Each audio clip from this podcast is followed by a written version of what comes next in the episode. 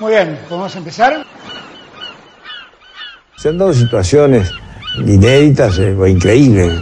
Por caso quiero decir que se acabara la merluza. Ah, Bienvenidos a Se acabó la merluza con Jorge Tezán. Una relación de datos históricos inútiles que se conjuran para tramar alguna verdad.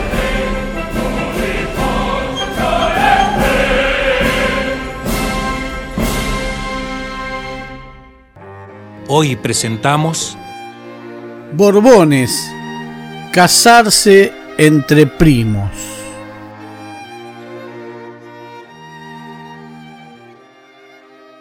Mientras tanto nos vamos a España, a la España de mediados fines del siglo XVII, y allá está la dinastía reinante, por decirlo de alguna manera, los Habsburgo o Austria, aquella de Carlos V de Alemania o Carlos I de España, como nos enseñaban en la escuela, un gran rey, pero la dinastía se extingue.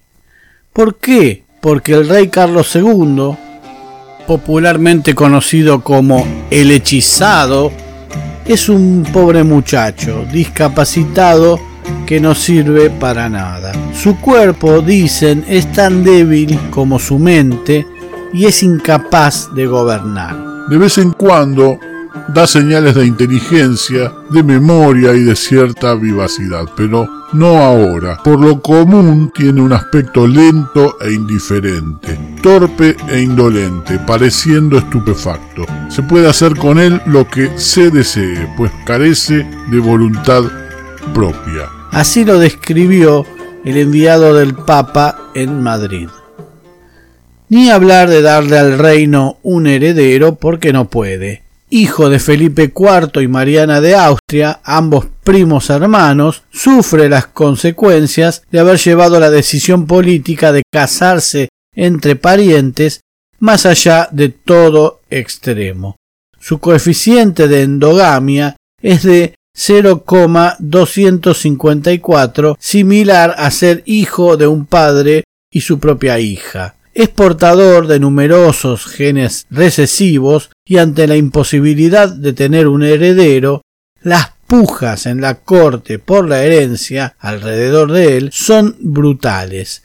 Se dice ahora que se llegó a nombrar un heredero, un niño, pero que súbitamente comenzó a sufrir enfermedades que lo llevaron a la muerte. Las luchas políticas terminan por definir que el próximo monarca sea de otra dinastía, como no quedaba otro remedio. Felipe de Anjou, el animoso, nacido en Versalles, Francia, y al que su familia intentó hacer rey de varios lugares, sería el nuevo rey de España desde 1700 y es el primero de los Borbons, que castellanizado quedó en Borbones, la dinastía que al día de hoy vive de los impuestos de los españoles. El nombre procede del castillo de Bourbon-Lachenbourg en el departamento francés de Auvernia, distrito de Molans, de donde provendría esta rama secundaria de los capetos dinastía que sabemos gobernó Francia. Pero ante el drama de Carlos II, el hechizado, lo sensato sería bajar varios cambios y parar la mano con eso de casarse entre parientes. Lamentablemente no fue así y los Borbones, aunque en menor grado, continuaron con la práctica al ritmo de la decadencia española de todos estos siglos. Aclaremos que nosotros daremos algunos datos de las sucesivas familias reales que llegaron al poder, pero debajo de esa estructura el casamiento entre parientes continuaba y era lo más usual para acceder a alguna posición expectante de un cargo mejor porque el franchute Felipe de Anjou, que gobernaría España bajo el nombre de Felipe V, no tenía claro el porvenir y, por ejemplo, los Austria, que no estaban de acuerdo con su advenimiento como rey, pugnaban por bajarlo del trono para hacerse nuevamente de España, lo cual derivó en una guerra de la que Felipe salió bastante bien parado a través de pactos y esas cosas. Era lógico que se evitaran guerras a través de alianzas entre los matrimonios, pero ya empezamos mal en este caso, porque la esposa del primer Borbón, Felipe de Anjou, María Luisa Gabriela de Saboya, es sobrina nieta del rey francés Luis XIV, de quien Felipe de Anjou era nieto. Primera situación endogámica.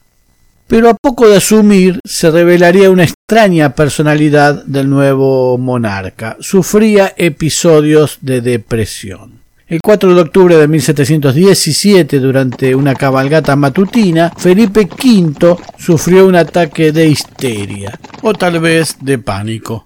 Creía que el sol lo atacaba, el mismo sol que sus antepasados decían que nunca se ponía sobre su imperio. Si bien su rapidez para pasar de la euforia a la depresión ya no sorprendía a la corte, nada hacía prever el extraño comportamiento de aquel día que culminó con un lento, aunque inexorable viaje a la locura extrema. No se dejaba cortar los pelos ni las uñas por nadie porque creía que así aumentarían sus males. Las uñas de los pies le crecieron tanto que en un momento ya casi no podía caminar. Creía que no tenía brazos ni piernas y estaba seguro de que era una rana o que podía montarse en los caballos pintados en los tapices del palacio de la granja de San Ildefonso. Al deterioro mental lo acompañaron dolencias físicas como graves cefaleas, trastornos gástricos, cansancio crónico y su hipocondría hacía que cualquier cosa que comiera le cayera mal. Un estudio reciente demostró su trastorno bipolar y su grado de consanguinidad superior al que se observa en los hijos de los primos. En 1724, Felipe V abdica a favor de su hijo Luis, quien asume como Luis I que estaba casado con Isabel de Orleans, que no era otra que su prima. Luis tiene el reinado más corto de todos los de España, ya que la viruela se lo lleva 229 días después de asumir como rey. De modo que Felipe V reasume y vuelve al trono y allí muere, dicen que loco, en 1746. Porque dicho sea de paso, don Felipe V fue padre de Luis I, que acaba de morir en nuestro capítulo, de Fernando VI y de Carlos IV, o sea, rey de reyes. Así que asume Fernando VI desde 1746 hasta 1759. Se casa con Bárbara de Braganza, hija de Juan V y María Ana, reyes de Portugal. Fernando VI también muestra una personalidad parecida a la de su padre y, según dicen, de un final muy parecido. Lo sucede Carlos III entre 1759 y 1788, que duró su reinado. Hermanastro de los otros, ya que este es hijo de la segunda esposa de Felipe V, Isabel de Farnesio, un personaje descrito con muy mala fama en la corte. Sin embargo, Carlos III no presentó episodios depresivos. El rey lleva a cabo algunos sucesos que nos son cercanos, como la expulsión de los jesuitas en nuestra tierra y la creación del virreinato del Río de la Plata. Se casó con María Amalia de Sajonia, con quien todo estaba bien, no había ninguna consanguinidad, hasta que en septiembre de 1760 la reina muere. Carlos III señaló En 22 años de matrimonio, este es el primer disgusto serio que me da Amalia. Luego llega Carlos IV de 1788 a 1808. Si bien todos estos reyes fueron legalmente reyes del territorio del virreinato del Río de la Plata, presten atención porque este rey se nos va haciendo más cercano. Se casa con María Luisa de Parma, que no es otra que su prima hermana es tildado de ser un rey débil de carácter y que desviaba la atención del gobierno en su principal ministro o valido, como se llamaba, Manuel Godoy. Incluso la atención de la reina, ya que todos dan por cierto que de la peluca de Carlos IV asomaba un poderoso par de cuernos sobre los que luego volveremos brevemente. Con María Luisa de Parma, Carlos IV tuvo 14 hijos de las 24 veces que la reina estuvo embarazada. De estos, solo 7 llegaron a la edad adulta, porque debemos decirlo, a pesar de que estas personas de la nobleza de aquella época resultarían amadas y que gozaban de todos los lujos, placeres y hasta de las mejores medicinas de la época, la tasa de mortalidad infantil entre la nobleza era superior a la de las familias campesinas de España debido a la endogamia. Las condiciones de gobierno de Manuel Godoy desencadenaron el motín de Aranjuez, tras el cual Carlos IV abdicaría a favor de su hijo Fernando VII el 19 de marzo de 1808. Pero Fernando le devolvería el trono el 6 de mayo pero como Carlos IV había cedido los derechos de la corona a Napoleón el día anterior, esto permite la llegada al trono del conocido José Bonaparte, alias Pepe Botella. Sucesivos errores van llevando el país a un camino incierto. Carlos IV con su hijo Fernando VII comparte el dichoso llamado cautiverio en el castillo de Valenzó entre lujos y mujeres que allí se reunían. Carlos IV vuelve a abdicar a favor de Fernando VII en 1814, aunque éste ya había conseguido los mismos derechos de parte de Napoleón. Y aquí viene Fernando VII, el último rey del Plata, el que recibió nuestra patada en el culo y de tantos otros, porque su gobierno fue un fracaso que resultó en la pérdida de muchos territorios. Al cabo de su mandato, casi todo el imperio español había caído. Si algunos borbones habían recurrido al viejo truco de casarse con una parienta para lograr posiciones de poder, lo de Fernando VII ya fue bochornoso. Cierto es que el muchacho tenía una deformación anatómica que bien contamos en el capítulo 44 de Se acabó la merluza, que le impedía consumar el acto sexual y por lo tanto ser padre. A su vez, esta deformación peniana impactaba de tal manera en sus mujeres que muchas simplemente salían corriendo al ver el cetro del monarca, y alguna de ellas tal vez murió por los efectos que el cetro le hizo a sus entrañas. A decir de los testigos, el pene del rey medía cerca de un metro de largo y en su extremidad corporal tenía el espesor de un lápiz pero en la zona del glande era del tamaño de un puño. Fernando se casó con María Antonia de Borbón Lorena, que era su prima hermana, y una feroz tuberculosis la mató antes de llegar a ser reina. Luego, ya rey, se casó con María Isabel Francisca de Braganza, infanta de Portugal y sobrina carnal, de quien enviudó sin descendencia. Luego llegó el turno de María Josefa de Sajonia, que era su prima y sobrina segunda a la vez. Las esposas morían y como en aquel caso de Carlos II, el heredero no aparecía. Finalmente se casó con su sobrina, María Cristina de Borbón dos Sicilias, una chica más afecta al sexo, con la que tuvo, tras la invención de una especie de almohadón con un agujero en el centro que parecía propiciar y mejorar las relaciones sexuales del rey, a su única hija, Isabel, que por ser mujer bueno, hubo que reformar ciertas leyes del Estado, hubo que adecuarlas para que pudiera gobernar la llamada luego Isabel Segunda, la reina castiza o la de los tristes destinos. Para saber con quién se casó Isabel II, hija de Fernando VII, debemos volver a la propia historia, a la historia argentina. Sabido es que en 1815 se produce la famosa excursión diplomática de Belgrano, Rivadavia y Zarratea a Europa para arreglar las cosas, o tratar de arreglar las cosas, entre nuestro país España y otras potencias. Uno de los nobles contratados por su capacidad de influencia entre las cortes europeas, Lord Cabarrus, propuso, y así lo planteó en una reunión entre Godoy y la reina María Luisa de Parma, que el hijo menor de Carlos IV, a su vez hermano menor de Fernando VII, Francisco de Paula, podría ser rey del Reino Unido del Río de la Plata, como se llamaría nuestro país. El muchacho tenía 20 o 21 años y una vida del todo licenciosa entre burdeles y cenicientas de ocasión. Ante la imposibilidad de concretar la propuesta, Cabarrús propuso raptar al infante, hacerlo recorrer oculto media Europa, llevarlo a los Estados Unidos y de allí a Buenos Aires donde sería coronado. La demencial propuesta acabó con la misión diplomática, pero Francisco de Paula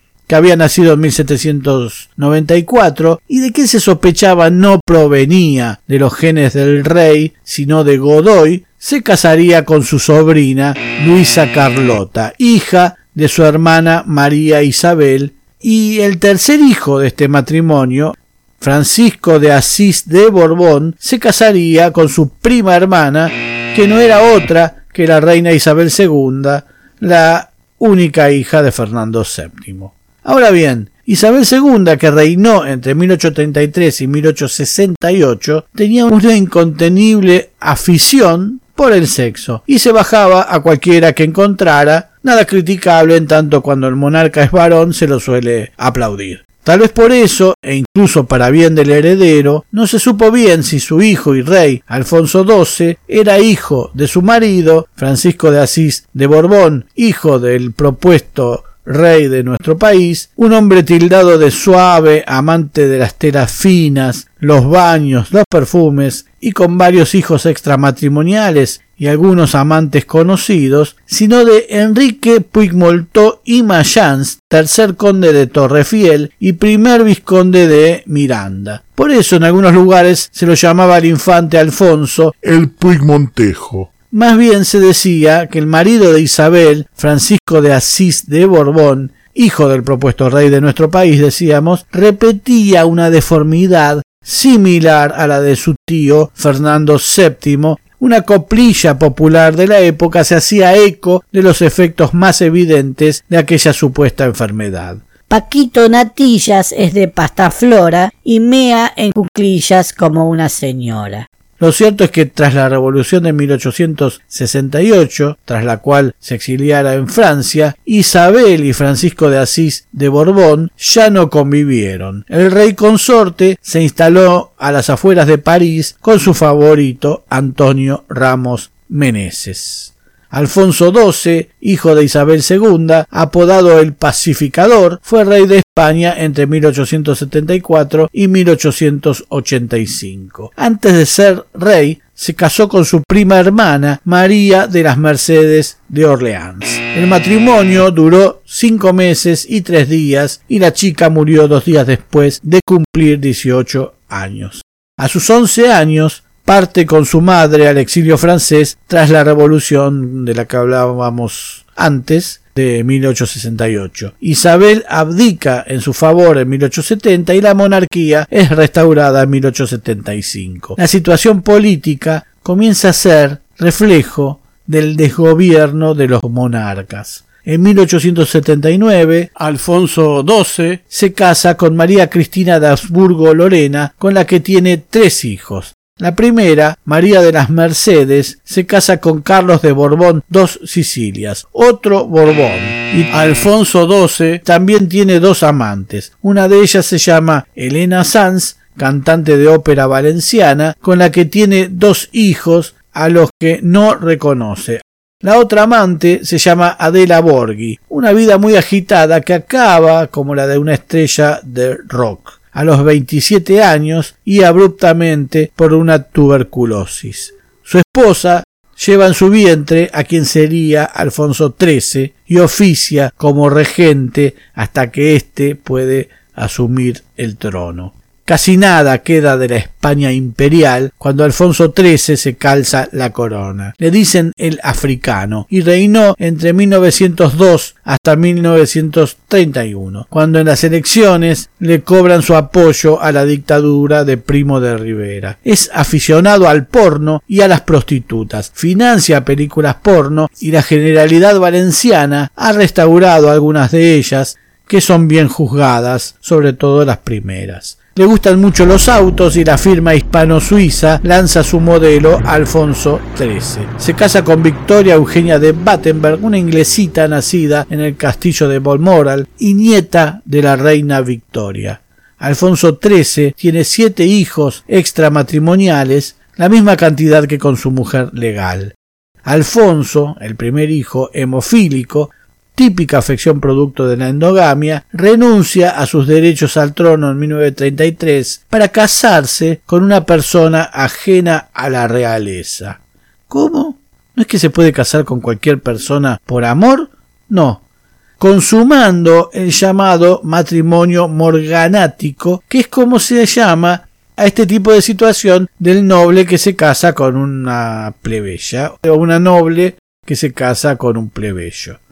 Luego vino Jaime, otro hijo de Alfonso XIII, que quedó sordo a los cuatro años por una mala intervención quirúrgica. Luego vino Fernando, pero nació muerto. Gonzalo, hemofílico, falleció sin descendencia. Beatriz, María Cristina fueron hijas mujeres. Y luego vino Juan, quien de no mediar dictaduras, guerra civil y franquismo, hubiera sido el rey Juan III nació el 20 de junio de 1913. Más allá de sus posiciones políticas discutibles porque se alió al franquismo, al carlismo, a la falange, a los nazis, a Mussolini y a cualquiera del que viera la posibilidad de conservar y volver al trono, este tipo que sería una especie de rey en el exilio y debía mantener la dinastía y cuidarla, va y se casa con una prima, María Mercedes de Borbón dos Sicilias. Juntos tienen una descendencia bastante normal y a los efectos de la corona indiscutible. Dos nenas,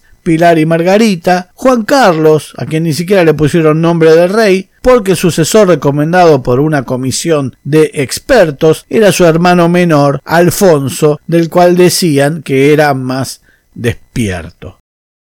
El 20 de marzo de 1956 es jueves santo y la familia real asiste a misa en la iglesia de San Antonio en Estoril, Portugal, donde los infantes acaban de llegar a pasar sus vacaciones de Pascua. Juan, conde de Barcelona y fallido Juan III, y su hijo Juan Carlos almuerzan brevemente y acompañan luego a Alfonso, de 14 años, a un torneo de golf. El clima es malo pero Alfonsito es muy buen jugador de golf y gana la semifinal. ¡Soy la comadreja! Los Borbones son una balsa en medio de un mar de incertidumbre. Si no regresan al trono español, su familia y su dinastía acabará y oscuras ambiciones y cálculos genéticos siempre adornados con dineros determinarán quién es el rey de España y su continuidad si la hay. Tanto Alfonso como Juan Carlos estudian en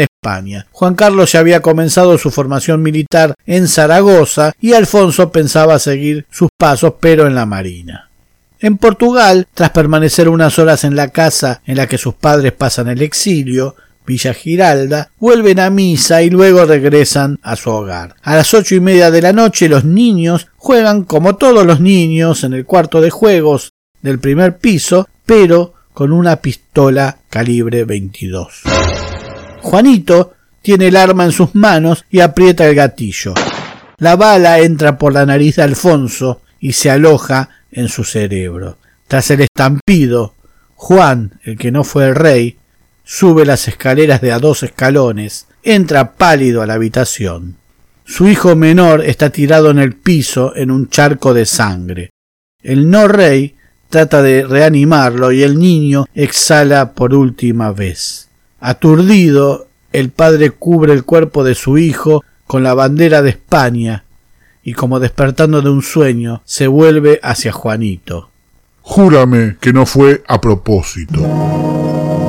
El médico familiar Joaquín Abreu Loureiro determina la muerte del adolescente. Las distintas versiones empañan el asunto por años, pero Juanito, Juan Carlos, que tiene 18 años, es ahora el único posible heredero.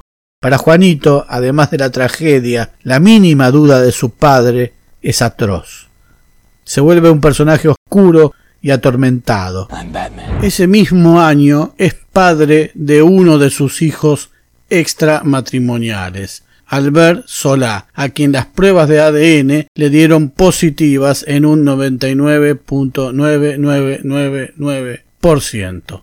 Hay otras dos mujeres nacidas en 1964 y 1966 que reclaman su ADN. Para hacerla corta, Juan Carlos termina como Anakin Skywalker con Palpatine, como un padawan de Franco que lo prepara para ser rey de acuerdo a su propia visión de la monarquía, salteando a su verdadero padre Juan. Cerca de la muerte del caudillo se acomodan las leyes y horas después de la muerte de Franco asume Juan Carlos I.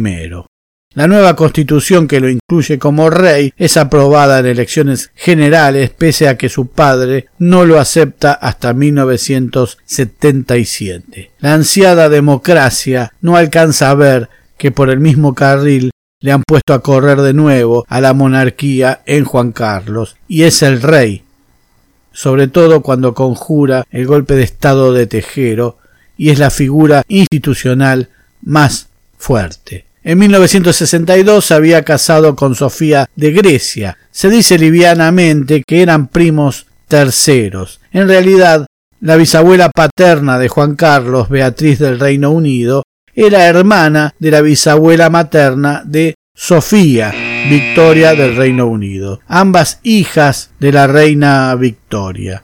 Pero ya Sofía venía con un problemita endogámico y es que su abuela paterna era hermana de su bisabuelo materno. Juntos tuvieron a la infanta Elena, duquesa de Lugo, a la infanta Cristina, su Alteza, y al heredero infante Felipe.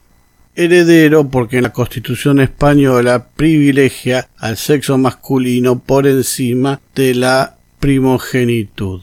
No sabemos bien hasta cuándo, pero la impecable imagen del rey Juan Carlos se empezó a desmoronar casi a la par que las arrugas comenzaron a surcar su rostro y España le empezó a chupar las medias a la comunidad europea, creyéndose un país del primerísimo primer mundo. El hoy ex marido de la infanta Cristina, Iñaki Urdangarín, un ex jugador de handball que vino a oxigenar la estirpe genética de la familia, quedó pegado en un escándalo entre una falsa asociación sin fines de lucro y el Balear por lavado de dinero, malversación, fraude y otros delitos. Urdangarín terminó en prisión y los dineros lavados tal vez eran del rey. Luego, en 2012, a raíz de un accidente en Botsuana, el rey debió ser trasladado a España con fractura de cadera y así se supo de su participación en cacerías de elefantes y otros animales protegidos patrocinados por influyentes hombres de negocios saudíes y organizados por su entonces amante y luego pareja, la alemana Corina Larsen, a quien le llevaba 26 años. El rey sufrió oh, su accidente en el extranjero en la semana en que pidió rigor y sacrificios a sus súbditos ante la crisis económica. Poco después se supo que se habían utilizado fondos públicos para remodelar una casa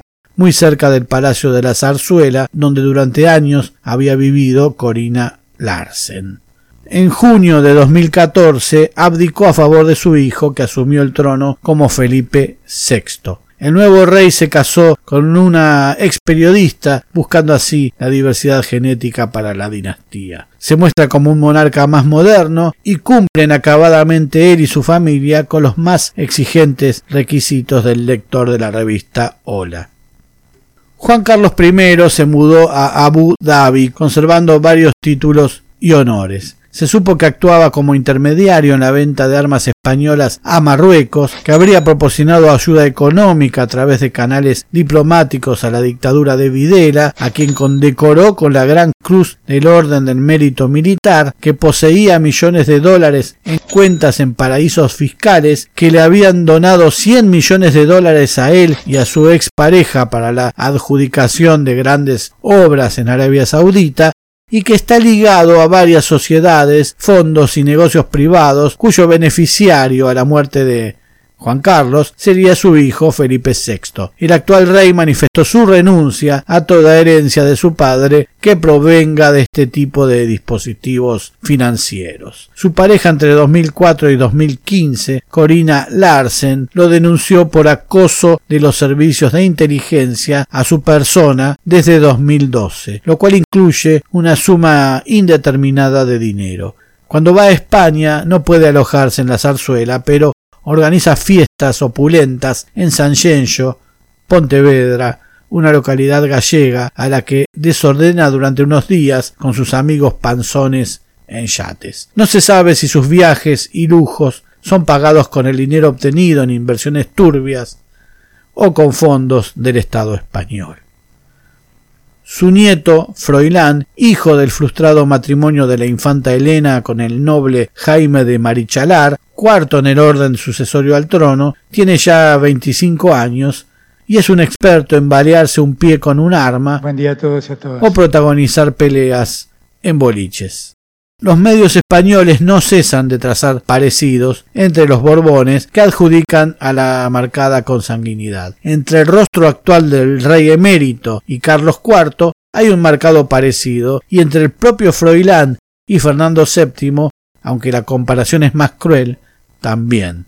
Las casas reales continúan aún hoy encabezando acciones humanitarias de escaso interés, recolectando fondos para afrontar endemias tropicales, representando a UNICEF o presentándose como un merchandising viviente de sus propios países, algo así como el ratón Mickey para los Estados Unidos. Cada tanto oxigenan la sangre, como en el caso de la reina Leticia o nuestra máxima Sorreguieta, contando que detrás de todo eso hay una historia de amor cuando sabemos que en la misma nobleza existe la forma de apartar a quien aún por amor se casa con una plebeya. Pero a veces la coherencia y buena aptitud física del monarca es cuestión de Estado.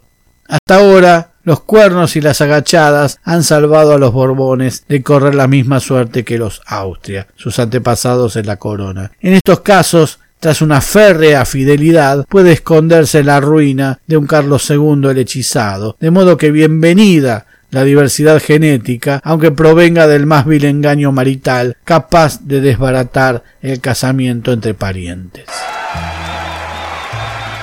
Se acabó la merluza. Muy pronto nuevos capítulos de Se acabó la merluza. Se acabó la merluza es idea, redacción, recopilación y hace lo que puede Jorge Tezán. Muchas gracias. Una piedra en el camino me enseñó que mi destino era rodar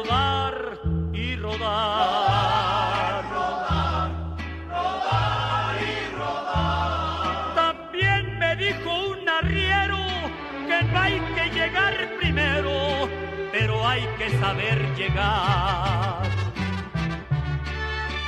Con dinero y sin dinero, yo hago siempre lo que quiero